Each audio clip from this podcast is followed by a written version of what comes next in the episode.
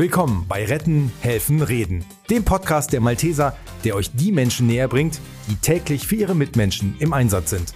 Egal ob Notfallsanitäter, Ärztin, Hospizbegleiter oder Katastrophenschützerin, wir zeigen sie euch ganz privat und sprechen mit ihnen über ihr Engagement im sozialen Bereich.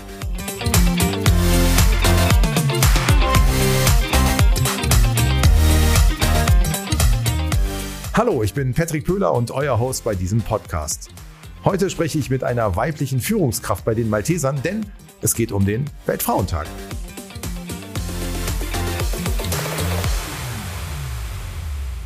Heute habe ich mir einen ganz besonderen Gast ausgesucht und eingeladen und freue mich auch sehr, dass sie zugesagt hat. Bei mir ist nämlich die Regional- und Landesgeschäftsführerin vom MHD aus Nordrhein-Westfalen, Dr. Sophie von Preising. Schön, dass du da bist. Herzlich willkommen. Hallo Patrick, ich freue mich auch sehr. Danke für die Einladung. Sehr gerne.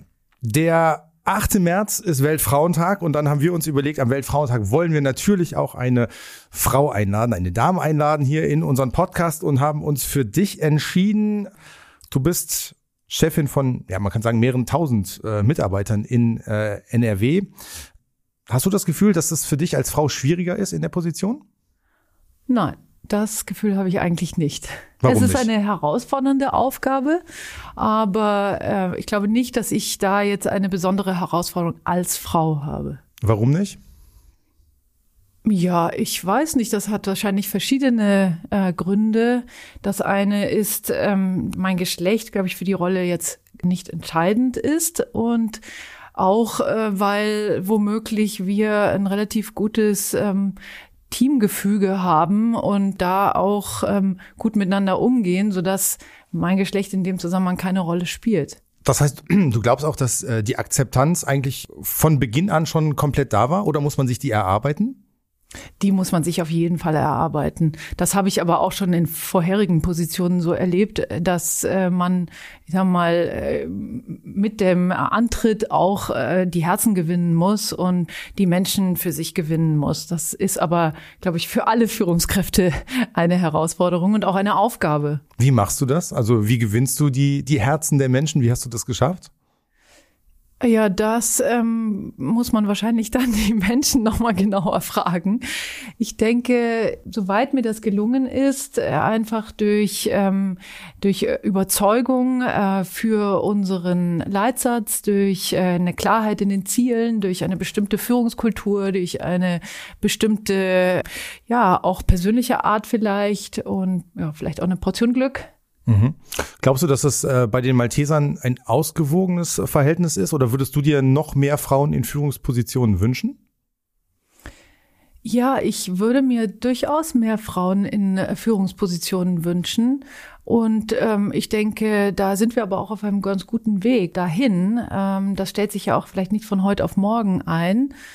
Aber es wäre schön, ja. Was sind Ansätze? Ich glaube, es gibt ja das Programm auf Frauen in, in Führungspositionen. Ähm, ist das ein Teil äh, des Weges? Ja, das ist ja ein sehr spezielles Programm. Äh, Das ist ein, ein Mentoring-Programm, an dem ich jetzt auch in der zweiten Runde teilnehme als Mentorin. Was machst du da konkret? Ich äh, begleite eine junge Frau, die als Mentee sich dort angemeldet hat. Und, ähm, und dann bringe ich mich auch in die Gemeinschaft der Mentor Mentoren ein, ähm, in die Struktur des Programms und in die Weiterentwicklung des Programms. Also das ist ein Teil des Weges. Äh, was noch? Du sagst, das ist ein spezielles Programm, aber darüber hinaus gibt's Ja, ich denke, dadurch, dass wir doch eine relativ starke Struktur in der Personalentwicklung haben und dort auch auf äh, die Entwicklung von weiblichen Führungskräften achten, das ist sicher ein Baustein oder dann ist ein anderer Baustein das Genie-Programm, äh, wo wir auf jeden Fall auch viele junge Nachwuchsführungskräfte haben und die auch speziell fördern. Ja, ich denke, dass auch jede Führungskraft für sich einen eigenen Auftrag hat. Also das hat auch eine eigene Dynamik. Da braucht es gar nicht unbedingt die, die speziellen Programme. Mich würde das mit dem Mentee nochmal interessieren. Ähm, wie arbeitest du mit äh, ihr zusammen? Wie, wie regelmäßig bist du im Austausch? Welche Tipps gibst du ihr mit auf den Weg? Also das Besondere an einem Mentorenprogramm oder Mentoring-Programm ist eigentlich, dass man auch sich, sagen wir mal, ähm, auf das äh, Mentee einstellt und sich auch auf die Bedürfnisse des Mentee einstellt, dass man nicht mit irgendeiner besonderen Methodik oder mit einer eigenen Agenda so ähm, in die Gespräche geht, sondern dass das Mentee das auch gestalten kann. Und dann bei uns im Speziellen ist es so, dass das Mentee dann meistens auch sehr gut vorbereitet ist und eigene Fragen hat. Wir haben einen regelmäßigen Jour fix alle paar Wochen und, äh, und, und dann reden wir über ihre Themen. Aber darüber hinaus habe ich jetzt schon mal ein Buch geschenkt, was mir wichtig ist, oder ich habe ihr schon sonst wie auch Tipps gegeben. Also es ist jetzt auch nicht so, dass man sich stur daran hält, dass man nur die Fragen des Mentee beantwortet, sondern es ist so, ja, es ist eine, eine, eine bilaterale Beziehung, es ist auch ein Vertrauensverhältnis, was sich da etabliert. Aber es geht halt in erster Linie um diese junge Frau und dass sie meine Ressource äh, nutzen kann, äh, wie sie das auch gerne möchte. Die, dann haben die Mentees alle auch ein spezielles ähm, sogenanntes Praxislabor oder ein Thema in einem Praxislabor. Und ja, da, das ist dann nochmal ein ganz spezieller Fokus, ein wie ein Sachthema. Ähm, mein Mentee beschäftigt sich jetzt da damit, wie das ist für junge Frauen und junge Mütter wieder zurückzukommen nach der Elternzeit. Erst recht, wenn das eine relativ kurze Elternzeit war und man nur mit einem kleinen Stellenanteil wieder zurückkommt und den dann sukzessive ausbaut, was das für Herausforderungen mit sich bringt oder auch welche Chancen. Und das ist ein super spannendes Thema, wo ich auch hoffe, dass, äh, dass wir dann auch über dieses Praxislabor mit meinem Mentee heraus ähm, im Verband lernen können. Das ist ein wichtiges Thema, Familie und Beruf und der Wiedereinstieg nach der Elternzeit. Mhm. Wie lange geht dieses Mentee-Programm? Ich glaube anderthalb Jahre, okay. sowas. Und das ist ja auch ein Thema, was dich wahrscheinlich ja auch beschäftigt, weil du auch, wenn ich das richtig gelesen habe, zwei Kinder hast, die im Grundschulalter sind. Genau, ja. Wie kriegst du das äh, vereinbart? Wie alt sind die beiden? Also meine Tochter, die ist neun und mein Sohn ist sieben. Okay, wie kriegst du das äh, vereinbart? Ist ja schon auch eine komplizierte Geschichte. Ja, also äh, ich bekomme das, glaube ich, ganz gut aktuell gemeistert. Ja, ich glaube, äh, kleine Kinder, kleine Sorgen, große Kinder, große Sorgen. Und ich habe natürlich äh, eine ganz tolle Unterstützung mit meinem Mann. Also wir, wir teilen uns da natürlich die Verantwortung. Also wir haben da ein ich würde mal sagen, modernes Familienverständnis. Und er ist absolut auch involviert äh, in die Kinderbetreuung und springt dann auch mal ein, wenn ich nicht kann. Wenn jetzt zum Beispiel ein Kind, so wie heute zum Beispiel, ähm, ein Kind krank ist, zu Hause ist und ich aber hier in einem Podcast sein ja, darf. Sehr gut, vielen Dank dafür. genau. Ja. Und äh, wir sind, äh, ich glaube ich, relativ gut organisiert. Das muss man auch sein, ähm, was halt so die After-School-Activities anbelangt oder auch alles vom Haushalt bis äh, zur Kinderbetreuung.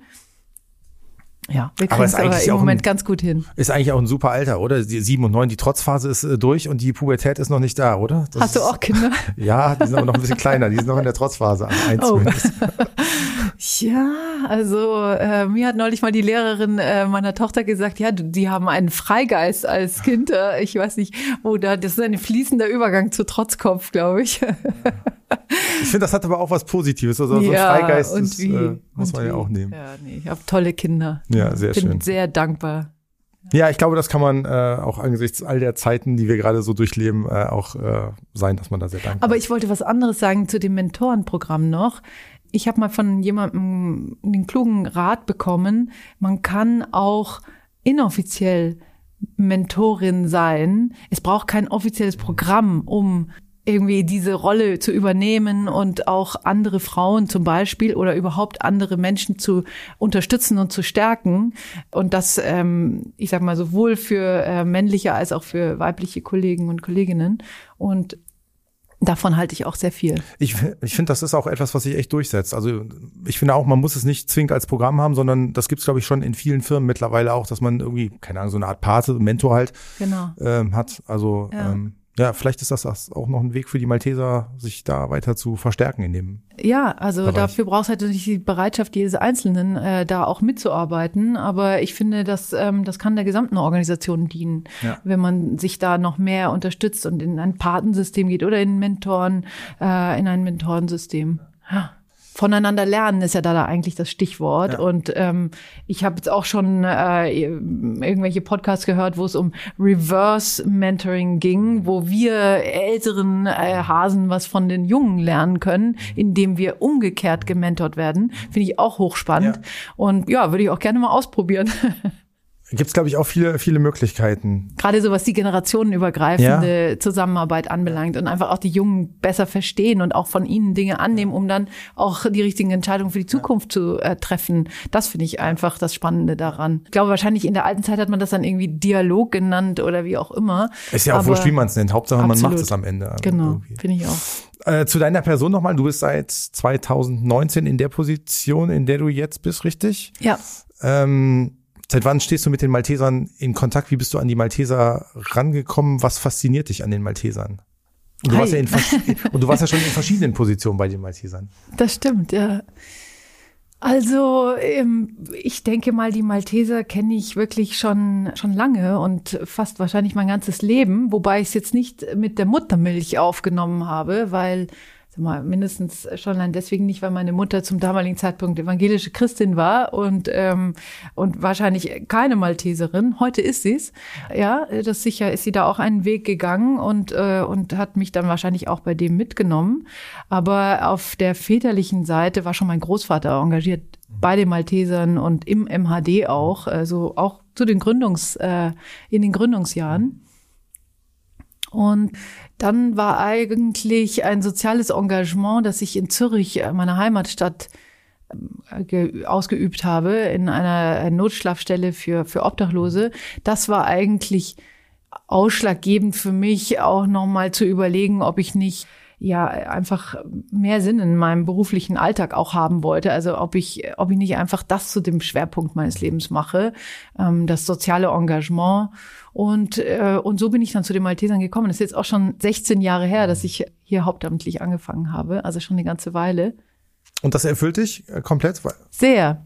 Sehr, sehr, natürlich. Für mich ist das eine perfekte Verbindung, dieses Glauben und Helfen. Das ist einfach, ich sag mal, wirklich eine Art Berufung, auch bei mir. Und, und es ist schön, das auch so im äh, beruflichen Alltag äh, verwirklicht zu sehen oder sich daran immer wieder so als, als, als äh, Leitstern zu orientieren. Glauben und Helfen, das ist, ähm, das entspricht mir sehr. Mhm. Und hast du den Eindruck, dass du besondere Qualifikationen irgendwie mitbringen musstest, um eben auch dahin zu kommen, wo du jetzt bist?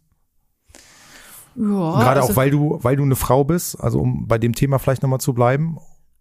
Also ich glaube, als Frau musste ich nicht irgendetwas Besonderes mitbringen. Ähm, da fällt mir auf jeden Fall jetzt äh, nichts ein. Also auch da führt er wieder so ein bisschen zum Anfang unseres Gesprächs. Ich habe nicht den Eindruck, dass es, ähm, dass ich als Frau äh, irgendetwas on top mitbringen musste im Vergleich zu meinen Kollegen, ähm, die jetzt äh, auch, äh, wir sind ja zu sechst äh, im, im Team der Regionalgeschäftsführer und da glaube ich nicht, dass es da irgendetwas Besonderes gegeben hat. Ja. Aber das bedeutet ja eigentlich, dass du auch jedem Mut machen kannst. Also gerade jeder Frau Mut machen kannst, dass das bei den Maltesern scheinbar doch auch ein guter Weg ist, den man bestreiten kann.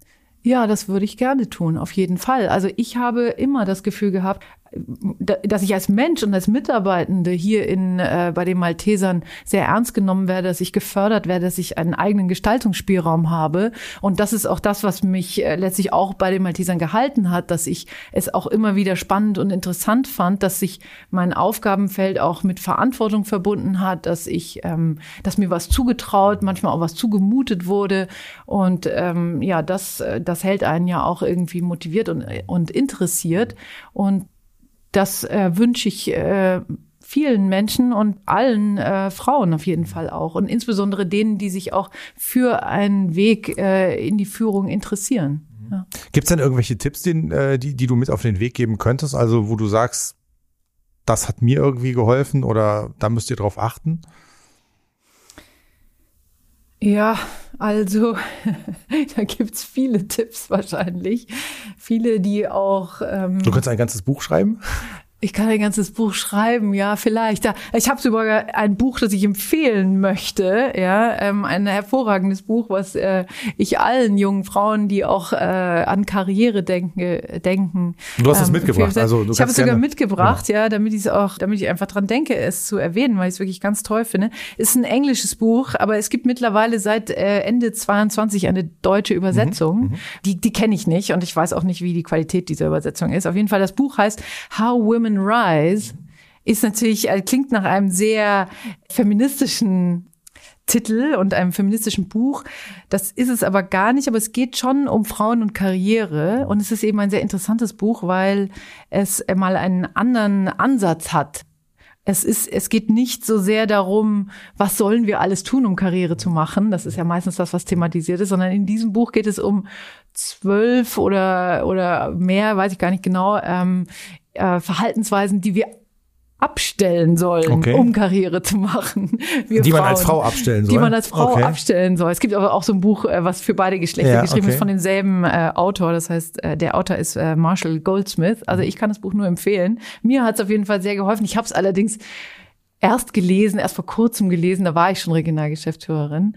Aber ich sag mal, ähm, das sind dann auch so Tipps, die äh, die mir irgendwie vertraut äh, vorkamen, die man in dem Buch wieder findet und die ich auch gerne weitergeben könnte. Sicher erst recht so am Anfang der beruflichen Karriere möglichst Qualitätsarbeit liefern und schauen, dass äh, dass die auch sichtbar ist und ähm, und dennoch nicht in diese Expertenfalle, in diese Perfektionismusfalle äh, tappen, äh, dass es nie genug ist, dass man nicht abgeben kann, dass man dann auch, wenn man vielleicht das eine oder andere nicht perfekt geleistet hat, hart mit sich ins Gericht geht ähm, oder ähm, ins Grübeln kommt, äh, hätte, hätte, Fahrradkette und so weiter. Das sind alles so Fallen, die ich kenne und äh, wo man vielleicht einfach etwas gnädiger, etwas gelassener mit sich auch sein darf. Und ich denke, wir Frauen können da einiges daran beherzigen. Auf jeden Fall gilt's für mich. Ist das ein Problem? Du hast die Sichtbarkeit angesprochen. Ist das ein, ein, Frauenproblem? Also so Männer kommen ja vielleicht eher um die Ecke und sagen, so hier bin ich und das ist das, was ich alles geleistet habe. Sind da Frauen zurückhaltender und haben da eher ein Problem, es sichtbarer zu machen als Männer? Also, ich sag mal, wenn man zumindest mal schaut, was die Empirie von dem Marshall Goldsmith anbelangt, dann sagt er, ja, da haben wir ein Thema. Vor allem, um es positiv zu äh, sagen, wir sind halt Teamplayer. Und äh, wir sind äh, sehr schnell bereit, für eigene Leistung ein ganzes Team zu honorieren. Meistens ist es ja auch so. Aber da kann man sicher noch mal etwas differenzierter drauf gucken. Was habe ich da beigetragen zu dem Erfolg von diesem Projekt? Und, und, und wo ist es aber auch eine Teamleistung auf jeden Fall. Hm. Das ist, glaube ich, vielleicht ein schmaler Grad, ne, wo ja, man dann sagt, ist es ist auch. too much oder genau. Ähm, es ist genau mhm. on point. Ja, richtig. Ja. Ähm, was machen die Malteser richtig in Bezug auf Frauen in Führungspositionen? Also Programm haben wir schon so ein bisschen angesprochen, dass, äh, dass die da in, in die richtige Richtung gehen. Ähm, Gibt es irgendwas anderes, wo du sagst, da können die Malteser echt stolz drauf sein, dass, dass sie da schon was Gutes machen? Also ich finde, wir können schon stolz darauf sein, auch wie offen unser Vorstand ist äh, für diese Themen und äh, wie sehr sie auch Initiative ergreifen oder auch selber fördern. Ich finde, das machen sie richtig, weil es ist halt eben auch einfach Chefsache. Und die muss sich nicht unbedingt, jedenfalls nicht nach meiner Meinung, in einer entsprechenden Frauenquote im Vorstand widerspiegeln. Das sie Frauen auch fördern können bei uns. Und, äh, und das finde ich ist, äh, das machen sie sehr richtig. Das wäre eine, wäre meine nächste Frage nämlich gewesen. Der Vorstand ist frauenlos gerade. Ist das etwas, was Sie stört oder wo du sagst, muss nicht sein, Sie müssen es halt nur richtig machen? Ja, genau. Absolut. so sehe ich das. Den Weltfrauentag gibt es seit, seit 100 Jahren. Was bedeutet dir dieser Weltfrauentag? Ist der wichtig für dich oder ist es ähm, einfach nur ein Tag? Nee, das kann man so nicht sagen. Ähm, also ich bin kein politischer Mensch und der Weltfrauentag ist ein politischer Tag. Und ich äh, weiß aber, dass ähm, es wichtig ist, dass vor ja 100 Jahren oder auch auf jeden Fall vor mir Menschen sich für äh, Frauenrechte stark gemacht haben. Ich finde, an einem Tag wie dem Weltfrauentag sollte man den Blick lenken auf den globalen Aspekt, den dieser Tag ja hat, dieser Weltfrauentag, also auf die starken Frauen in, in, in den Krisen- und Kriegsgebieten dieser Welt und was die dann auch stemmen müssen und auch tun. Oder auch, ähm, ich glaube, es ist so ein Tag, an dem man sich auflehnen kann, einmal mehr gegen Genitalverstümmelung von Mädchen. Ich habe jetzt kürzlich in den Nachrichten gelesen, dass dieses Problem nochmal zugenommen hat in Corona aus bestimmten Gründen. Und ich finde, das sind so die Themen des Weltfrauentags. Ja. Mhm. Ja, ich glaube auch, dass das ein, äh, ein sehr wichtiger Tag ist und ich glaube auch, dass die Krisen, die du angesprochen hast, also auch wenn man an den, an den Iran denkt oder Afghanistan oder so, da denkt man zwar häufiger dran, aber das ist vielleicht nochmal so ein Moment, wo man dann so genau. ein bisschen mehr innehalten kann. Auch. Ja, und Danke sagen kann. Danke sagen kann für das, was die Frauen dort oder auch generell leisten. Ja. Ja. Du hast ein paar Krisen jetzt mitgemacht schon, seitdem du äh, in NRW Landes- und Regionalgeschäftsführer bist. Corona hast du gerade selber schon angesprochen. Die Flut hat äh, NRW getroffen, äh, der Ukraine-Krieg, äh, die Erdbeben, die wir jetzt gerade sehen. Ähm, wie kommst du mit deinem Team durch die Krisen durch? Bis jetzt sind wir eigentlich ganz erfolgreich durch die Krisen gekommen. Die Krisen haben uns auch gestärkt, weil wir uns mit bestimmten Fragen beschäftigen mussten, die, die wir vorher wahrscheinlich äh, nicht so schnell dann auch beantwortet hätten, wie zum Beispiel die Online-Zusammenarbeit oder die Frage, wann kommen wir zusammen und wann arbeiten wir im Homeoffice oder im mobilen Arbeiten, ähm, in welcher ähm, Führungsstruktur arbeiten wir zusammen, welche Führungsorganisation und Kommunikation pflegen wir. Das ist ja sehr unterschiedlich. Da haben wir unheimlich viele zugelernt in dieser Zeit und auch ganz unterschiedlich, sag mal, in Corona oder in der Flut oder jetzt für auch in der Ukraine-Lage ähm, waren ja auch immer wieder unterschiedliche äh, Herausforderungen.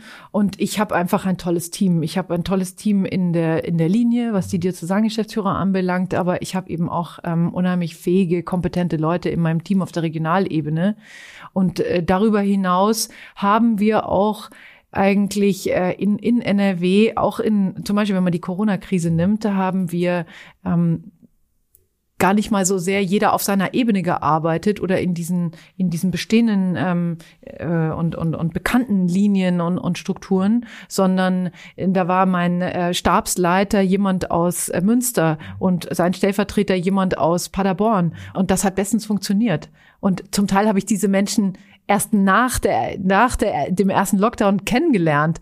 Äh, also das muss man sich mal vorstellen, was wir da auch geleistet haben. Das war, das war schon toll. Wir haben auch schon in der Krise zusammengearbeitet und sehen uns heute genau. auch das erste Mal. Ja, richtig, genau, ja, genau, so ja, ja. Ja. Ich finde, ähm, ich bin jetzt kein Krisenjunk, aber Krisen können äh, Art zusammenschweißen und können manchmal auch Spaß machen, oder?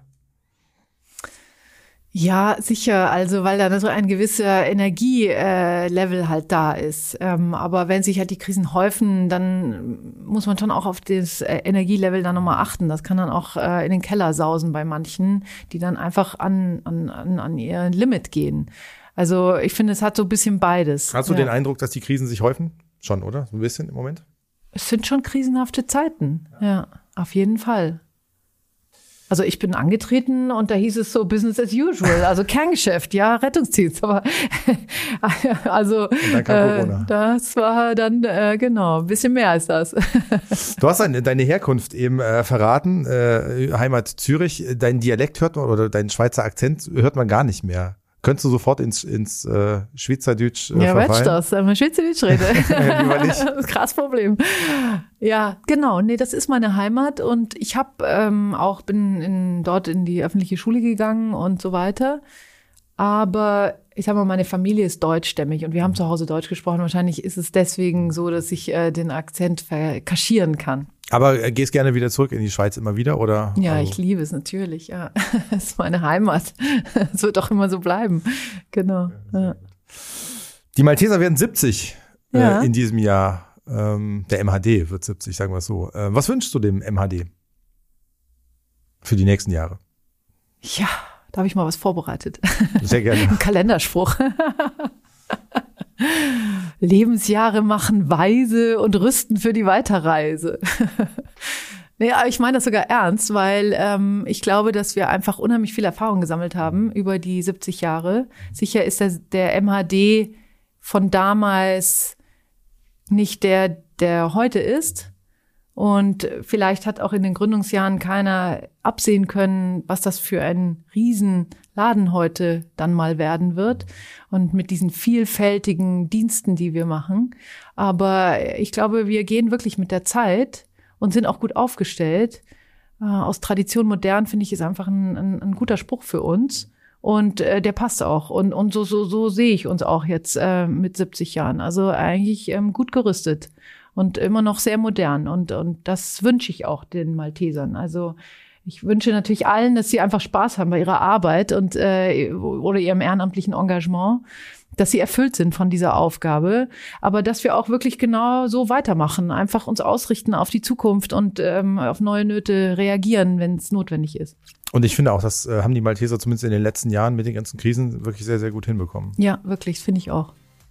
Dann machen wir den äh, nächsten Podcast, wenn wir beide 70 sind oder so. Vielleicht okay. aber auch später, ich weiß es nicht. Oder Nein, ist ja schade. Aber gut, dann kommen ja auch andere von den vielen tollen Menschen bei uns äh, mal zu Wort. Genau.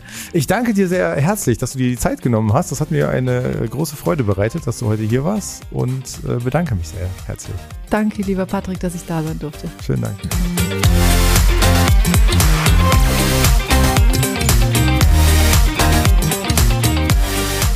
Schön, dass ihr bei unserem Podcast Retten, Helfen, Reden mit dabei gewesen seid. Ihr findet uns ab jetzt regelmäßig, mindestens einmal im Monat, überall da, wo es Podcasts gibt. Bis bald.